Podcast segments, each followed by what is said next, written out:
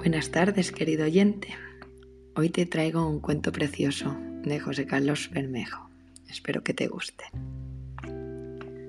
Había una vez un científico muy erudito que vivía encerrado en su laboratorio, tratando de hallar la fórmula para cambiar el mundo. Pero pasaban los años y no encontraba la solución que andaba buscando. Cierto día, su hija de siete años invadió su despacho decidida a ayudarlo. Ante la imposibilidad de sacarla de ahí, el científico arrancó una página de una revista en la que aparecía una imagen del mundo y la recortó a modo de puzzle en decenas de pedazos. Mira, hija, le dijo, aquí tienes el mundo todo roto. El juego consiste en que lo recompongas de nuevo. Dado que aquella niña jamás había visto la imagen del mundo, el científico calculó que tardaría por lo menos un par de días en arreglarlo.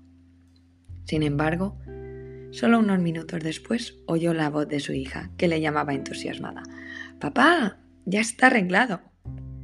El científico levantó los ojos de sus anotaciones y, estupefacto, comprobó que todos los pedazos habían sido colocados en su sitio exacto. ¿Cómo es posible que lo hayas terminado tan rápido? le preguntó, incrédulo. Y la niña, sonriente, le contestó. Cuando me has dicho que arreglar el mundo, lo he intentado, pero como no he sabido cómo hacerlo, entonces me he acordado que cuando has arrancado la hoja de la revista, en el otro lado aparecía la figura de un hombre, que sí que sé cómo es. Y al darle la vuelta a los pedazos de papel, he empezado a arreglar el hombre. Una vez he conseguido arreglar el hombre, le he dado nuevamente la vuelta a los papelitos y así es como he arreglado el mundo.